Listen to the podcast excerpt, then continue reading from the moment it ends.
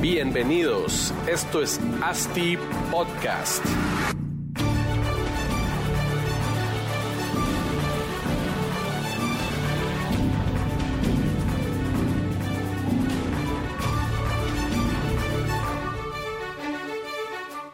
Hola a todos y bienvenidos a otro episodio de ASTI Podcast. Seguimos en la Expo Real Estate Guatemala, grabando hoy eh, jueves 9 de marzo gracias a Barbecue Media, expertos en generación de podcast, eh, todo el tema streaming, eh, generación de videos, edición de videos y pues son los cracks en todo el tema audiovisual. Les agradecemos por estar aquí el día de hoy con el equipo y gracias a ellos pues estos podcasts están siendo una realidad. También a la Asociación de Desarrolladores Inmobiliarios de Guatemala que estamos pues en su stand aquí grabando con todos los key players de la industria inmobiliaria y hoy tenemos a un crack de la industria inmobiliaria Guatemala y latinoamericana. Pedro Ramírez, que es presidente actual de la Confederación Inmobiliaria Latinoamericana. ¿Cómo estás, Pedro? Marcos, eh, muy bien, muy contento de estar en este congreso. La verdad que es un congreso de lujo, eh, donde están los players, los jugadores importantes en el tema del desarrollo inmobiliario y muy agradecido también porque nos han dado la oportunidad de colaborar y de participar en este congreso a los corredores inmobiliarios, pues no solo de Guatemala, sino de Latinoamérica. Correcto. Así que muy agradecido parte de, de las más importantes de la cadena de valor del real estate, pues son todo el tema de corredores inmobiliarios, ¿verdad? Y es, no, no, no puede haber solo desarrolladores, sino ustedes son parte de los, de los key players. Entiendo que estás, vas a moderar algún panel o ya pasaste con tu panel o... No, Marcos, el día mañana. mañana, tenemos dos paneles muy interesantes. Uno vamos a hablar sobre el tema de los proyectos inmobiliarios de la región eh, y yo creo que lo importante es ir encontrando eh, el camino adecuado para conocer cuáles son los proyectos exitosos. Claro. Porque hay proyectos que se venden en la noche del lanzamiento. Sí. y hay proyectos que se terminan. El sueño de cada desarrollador. Claro, así es, ¿verdad? Y hay proyectos que se terminan en su construcción y todavía tienen unidades que vender, ¿verdad? O sea, entonces qué hace la diferencia, ¿verdad? Sí, pues, que es un producto... Yo creo que es un poquito hablar de ese tema también. Ah, va. Y, contanos un poco, adelantando la, plática que vas a tener, eh, contanos un poco, pues ustedes como grupo inmobiliario han estado ya durante décadas en la industria.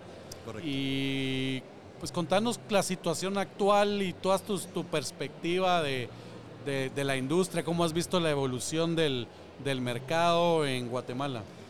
Perfecto, Marcos. Mira, yo quisiera tal vez eh, pues compararlo con un poco con, otros países de Latinoamérica. Sí. Em, porque pues he tenido la dicha, como tú bien lo dijiste, de pertenecer y dirigir actualmente a la Confederación Inmobiliaria Latinoamericana, que nos permite ir conociendo qué está pasando en otros países. Eh, y vemos actualmente en Guatemala que es un mercado sumamente dinámico, eh, muy competitivo, pero muy favorable para el desarrollo inmobiliario. Hay un potencial muy grande, vemos que el bono poblacional eh, nos ayuda muchísimo. Sí. Eh, Somos bendecidos con eso ahorita, ¿verdad? Estamos un bono demográfico como el 24 años que nos permite muchos años de, de, buenos años inmobiliarios. Así es, correcto. Fíjate que, por ejemplo, em, vemos que hay, países en Latinoamérica que no tienen crecimiento poblacional. Claro. Entonces, ¿qué les vendes, verdad? O sea, eh, y, sin embargo en Guatemala tenemos ese crecimiento poblacional que se vuelve muy interesante. Hay más o menos alrededor de 40 mil familias nuevas cada año y se producen alrededor de 5 mil unidades habitacionales. Sí, anuales. Anuales. Y si se absorben las 5 mil, ¿verdad? Y bueno, y se van absorbiendo dependiendo del tipo de producto. Entonces eh, te dices, bueno, si siempre va quedando un déficit habitacional importante. Y yo creo que es un tema que hay que considerar y eso convierte a Guatemala en un potencial muy grande. Y no solamente en la ciudad de Guatemala, sino en las ciudades intermedias donde hay un crecimiento fundamental y, y que hay que, que- que ponerle mucha atención, ¿verdad? Claro. Para que pueda tener un buen desarrollo.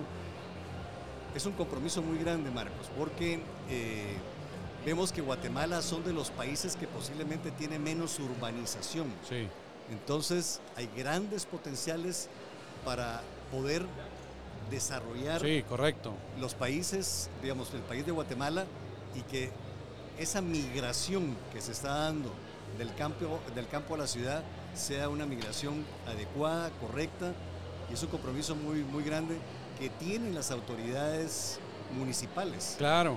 ¿verdad? O Y que tienen que ser capaces de, de- de poder guiar su municipio, el departamento, por, por buen camino, ¿verdad? Porque si viene, desde que viene creciendo de poquito en poquito, viene creciendo mal, Así es. nos va a llevar la fregada. Y a los desarrolladores no le beneficia en nada una, un municipio eh, que esté creciendo desordenadamente, ¿no? Correcto. Y fíjate, Marcos, que eso los hace que sean competitivos. Ellos Correcto. tienen que atraer la inversión Sí. hacia su municipio. Entonces, tienen que desarrollar planes de ordenamiento territorial que sean muy Sí. eficientes y que generen oportunidades de negocio y oportunidades de inversión eh, para poder atraer a esa gente. Si no lo hacen, van a perder esas grandes oportunidades que se Claro. presentan en el presente y en el futuro. A mí me gusta el modelo, no sé si has visto en Estados Unidos que viene Amazon y quiere poner un nuevo headquarters y los estados se pelean por darles beneficios, exenciones fiscales, eh, eh, no paguen licencia, o sea, todos tienen la, la- la posibilidad de dar un beneficio porque saben que una inversión de esa magnitud en su estado pues va a derramar un montón de otros beneficios al- a la población, ¿verdad? Como que, como que es lo mismo aquí en Guate, que todos los, los departamentos deberían de estar trabajando por su cuenta y decir, bueno, eh, desarrolladores, todo el mundo venga a invertir a mi departamento, yo les voy a ofrecer esto, esto, esto, con tal de que haya un, un crecimiento interesante, ¿no? Marcos, tocaste un punto importantísimo. O sea, y es el, el involucramiento que tiene que tener las autoridades, tanto municipales o de gobierno, para desarrollar definitivamente esos mercados potenciales. Te quiero comentar. Fíjate que en SILA, la. Confederación Inmobiliaria Latinoamericana, eh, promovemos dos congresos al año. Sí. Bueno, en realidad son tres congresos al año, pero dos congresos internacionales eh, que han existido por muchos años. Uno es el MIPIN, que se desarrolla en Cannes, y el otro es el Congreso de FIAPSI, que este año va a ser en la Florida. ¿Ok? Eh, y tú sabes algo muy importante. Hay ciudades que el alcalde o, o- o- o el representante de la ciudad va al Congreso a promover la ciudad Claro. como tal. Como que él, él pone su stand para que todos lo, lo busquen y- así y, promover. Y entonces viene y se hace acompañar de los desarrolladores Sí, pues, de- de- de- de su ciudad, ¿verdad? O sea, Claro. y vienen y él dice, bueno, yo les ofrezco esta ciudad que tiene un puerto, que tiene estas características, que tiene esta conectividad. eh, bueno, ¿y qué me ofrece? Bueno, le doy toda esta infraestructura. Bueno, ¿y a dónde puedo poner yo mi planta? claro. Bueno, aquí están los desarrolladores para que le ofrezcan el producto que usted necesita. Sí, pues. Suit o algo. O sea, ya Eso- arman el, hacen el link Correcto, entre todos, correcto. inversión, desarrolladores, tierra. Correcto. En esos congresos llegan 6.000, 8.000 personas, inversionistas. Y por ejemplo, hay ciudades donde de repente la fábrica de Volkswagen se va a instalar ahí. Sí, O Amazon se va a colocar. ¿Por qué? Porque llegó el alcalde y le ofreció toda la infraestructura y todo lo necesario para poder desarrollar su proyecto en el lugar. Y obviamente se vio beneficiado el desarrollador porque claro, muchos metros cuadrados de desarrollo, Obviamente, construcción. Y no solamente es el hecho de que se ha desarrollado o, o que se ha beneficiado, por ejemplo, un, un- un- un desarrollador, sino todo lo que implica para la ciudad. Sí, seguro. Te pongo un ejemplo. Empleos. Sí, te pongo un ejemplo, Marcos. Fíjate que cuando en Costa Rica, hace muchos años, eh, el presidente de entonces, José María Figueres, eh, fue a vender Costa Rica para que se colocara Intel. Ajá, sí. Intel llegó a representar eh, buena parte del, del Producto Interno Bruto de Costa Rica. Entonces, eh, decidieron manejar el Producto Interno Bruto con Intel y sin Intel para ver exactamente qué estaba pasando. ¿Cómo estaba la diferencia? Pero eh, hay un tema importante, eso generaron una serie de negocios adicionales. Y muchos de los ojos a nivel mundial se pusieron en Costa Rica. Claro. Sí, ya, ya solo decir Intel está en Costa Rica, qué de bueno hay ahí, ¿por qué? Correcto. Después, como las cosas van cambiando, la fábrica de Intel la cerraron en Costa Rica, se trasladó hacia la China y hacia el, eh, el- pues el- el oriente, ¿verdad? Sí. O sea, y, y- y resulta que este, ahora con el nearshoring Sí. volvieron a abrir la fábrica de Intel, De en, Intel en Costa Rica. Y por eso ves una bonanza muy grande en Costa Rica, Claro. ¿verdad? O sea, y, esa es la visión que tienen que tener nuestros gobernantes eh, para poder influir definitivamente Sí. en el tema de- de- de- del desarrollo inmobiliario. Quiero ponerte ejemplos también, digamos, por ejemplo, Panamá. Panamá es un país que atrae muchísimo la inversión inmobiliaria extranjera Sí. han generado eh, la visa mm, con una inversión de 300 mil dólares, eh, las comunidades de retiro, eh, con una serie de facilidades muy interesantes. y es tal vez, bueno, obviamente una de las principales fuentes de ingreso de Panamá es el canal, Claro. pero el tema inmobiliario es importantísimo. Sí, seguro. Se han organizado Pro Panamá y otras instituciones del Estado para promover el país y han ido a buscar inversionistas Claro. a los Estados Unidos Van a esas ferias a, a poner su país. a poner su país. En disposición Sí. para que vengan. cosa que nos falta a nosotros. Claro. O sea, y entonces yo creo que hay grandes potenciales. Guatemala es un país maravilloso. Creo que Guatemala tiene un país, per- perdón, tiene una- un potencial muy grande Sí. para el tema logístico, por ejemplo, y lo vemos, cada vez hay más eh, eh, Industrial. parques, eh, correcto, parques industriales y tema logístico, situación que si no tenemos el respaldo del gobierno y facilitamos, digamos, eh, todas las ventajas para que verdaderamente una zona especial se pueda desarrollar, nos vamos a ir quedando, eh, nos van a ir ganando otros países como Claro. puede ser Panamá o como puede ser obviamente México, ¿ah? que en el nearshoring nos está, pero correcto, así es, ¿verdad? dando riata, dirían Sí. aquí los chapines. Así es, correcto. ¿Qué, qué, qué has escuchado vos en, pues en, en esta confederación latinoamericana? Ese tema del nearshoring es importante por ha venido creciendo a raíz de pandemia y ya vieron que es interesante tener pues las fábricas más cerca del vecino Estados Unidos. Y hablamos de que México pues está comiendo casi todo eso, pero ¿has escuchado algo que venga a Guatemala, que nos Bueno, salpique mira. un poco ese tema aquí? Sí, definitivamente hay varias industrias que están poniendo los ojos eh, en Guatemala. eh, temas, digamos, ya vemos que por ejemplo hay ciertas industrias de, de- de automotriz, ¿verdad? O sea, te quiero comentar algo. Por ejemplo, Paraguay. Sí, Paraguay es suple parte de cierto eh, equipo Ajá. para eh, los vehículos que se fabrican en Brasil. Ah, O sea, ya. Brasil tiene una industria eh, muy grande automotriz, ¿verdad? Sí. Pero, por ejemplo, todo el entorchado del sistema eléctrico de los, de los, Se hace de en los Paraguay. vehículos se hace en Paraguay. Ya, ¿verdad? O sea, interesante. entonces yo creo que nosotros tenemos grandes oportunidades con el pues. nearshoring. O sea, obviamente pensando en Estados Unidos, Sí, que es, el mercado más grande. pero también tenemos que pensar qué le podemos ofrecer a México, ¿de acuerdo? Claro. En ese sentido. Sí, pues. O sea, eh, nosotros podemos maquilar una serie de, de- de productos que le Que México tiene industrias grandes también, industria ¿verdad? mexicana, ¿verdad? Sí. Correcto. Aparte de eso, con las condiciones actuales del país, en Guatemala, eh, cruzamos el país del puerto Quetzal a Puerto Barrios, digamos, en ocho horas Sí, pues. con las condiciones actuales es- son muy malas. Si Sí. nosotros verdaderamente tuviéramos eh, eh, una infraestructura adecuada, o sea, sería muchísimo más eficiente y verdaderamente tener parques de logística que le puedan servir como un centro de distribución eh, para toda América y sobre todo para los Estados Unidos. Seguro. Buenísimo. Yo creo que, es una tendencia que, algo nos tiene que salpicar en ese tema industrial y como decís, ya viene creciendo, pero, pero tenemos mucho potencial en temas industriales para, para desarrollo, que realmente el, tema industrial en Guatemala siento que todavía está un poco en pañales, diría yo, porque a como lo desarrollan eh, profesionalmente, pues son, es otro nivel y creo que tenemos que llegar ahí, ¿verdad? Tenés toda la razón, Marcos, pero mira, Guatemala tiene grandes ventajas competitivas. Por ejemplo, su clima. Sí. O sea, un clima favorable.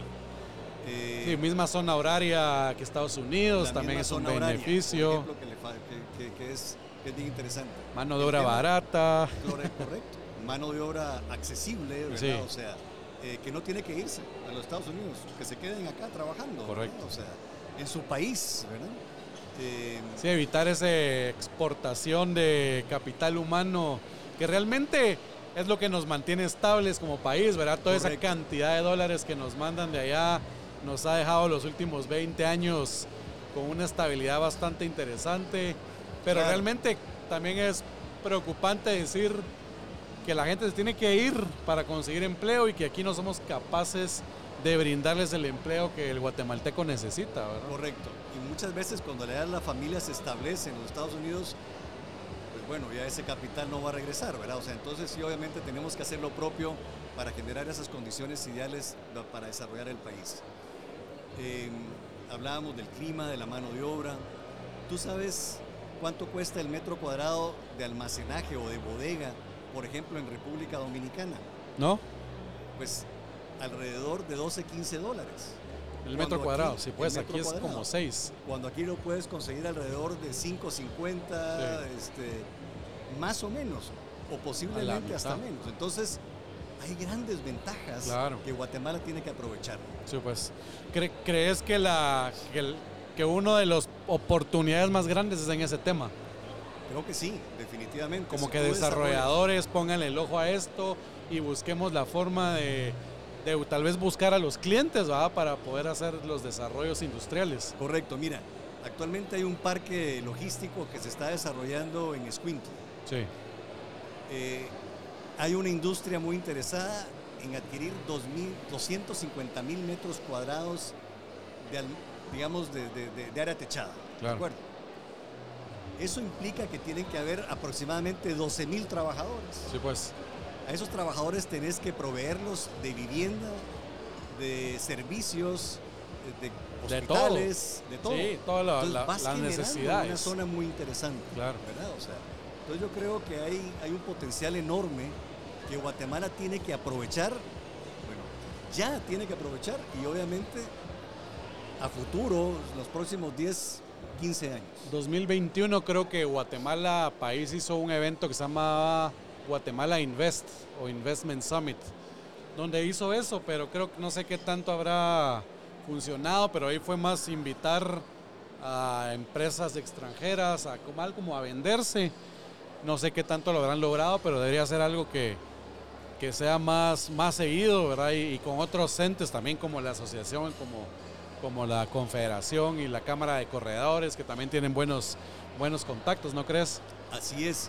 Mira, eh, te comento, por ejemplo, eh, en Panamá eh, prácticamente hacen estos eventos fuera de Panamá con la Cámara de Corredores panameña, con ACOBI. Sí. O sea, los invitan y, bueno, ¿a dónde tenemos que ir para promover el país? Claro.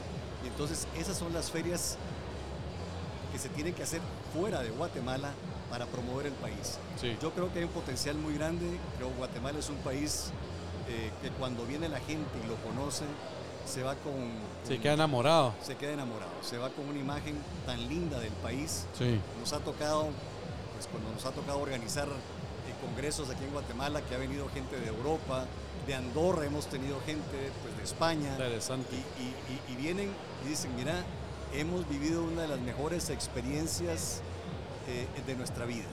Entonces yo creo que tenemos un potencial muy grande. Lo que pasa es que nosotros mismos como guatemaltecos tenemos que creérnoslo. Claro. Y, tenemos y explotarlo. Que y, explotarlo. y saber actuar. Saber actuar y promover el país claro. de una forma positiva. tenemos que castigar a los malos guatemaltecos que van a hablar mal del país. Sí, seguro. O sea, ¿verdad? O sea, porque tenemos muchos de esos, ¿verdad? Claro. O sea, pero tenemos definitivamente que hablar bien del país y ver todas esas oportunidades que nos ofrece Guatemala. Buenísimo. Pues muchas gracias, Pedro. Eh, gracias por toda la, la información. Eh, te, te- te invito a que sigamos aquí en la expo y vas a estar mañana. Tenés un panel. Tenemos dos paneles mañana, dos. o sea, dos paneles muy interesantes. Uno vamos a hablar sobre los proyectos regionales, que la verdad que es de, de muy interesante. Y al mediodía tenemos una actividad muy interesante que vamos a hablar con corredores inmobiliarios y desarrolladores. O sea, es cómo vender proyectos inmobiliarios Súper. y las medidas disruptivas para hacerlo. Ah, se, se escucha genial. pues oh, eh, mucha suerte entonces y muchas gracias Marco, por gracias. pasar aquí con nosotros. Te agradecemos bastante. Gracias a ti, me queda nada más que felicitarte a ti, Marcos, por estos podcasts, por toda tu actividad, felicitar a la Asociación de Desarrolladores Inmobiliarios de Guatemala por este evento y pedirles nada más que continúen todos los años con estas actividades que definitivamente lo que hacen es unirnos más. Buenísimo. Esa es la, esa es la idea, cabal. Gracias, Pedro, y estamos comunicándonos.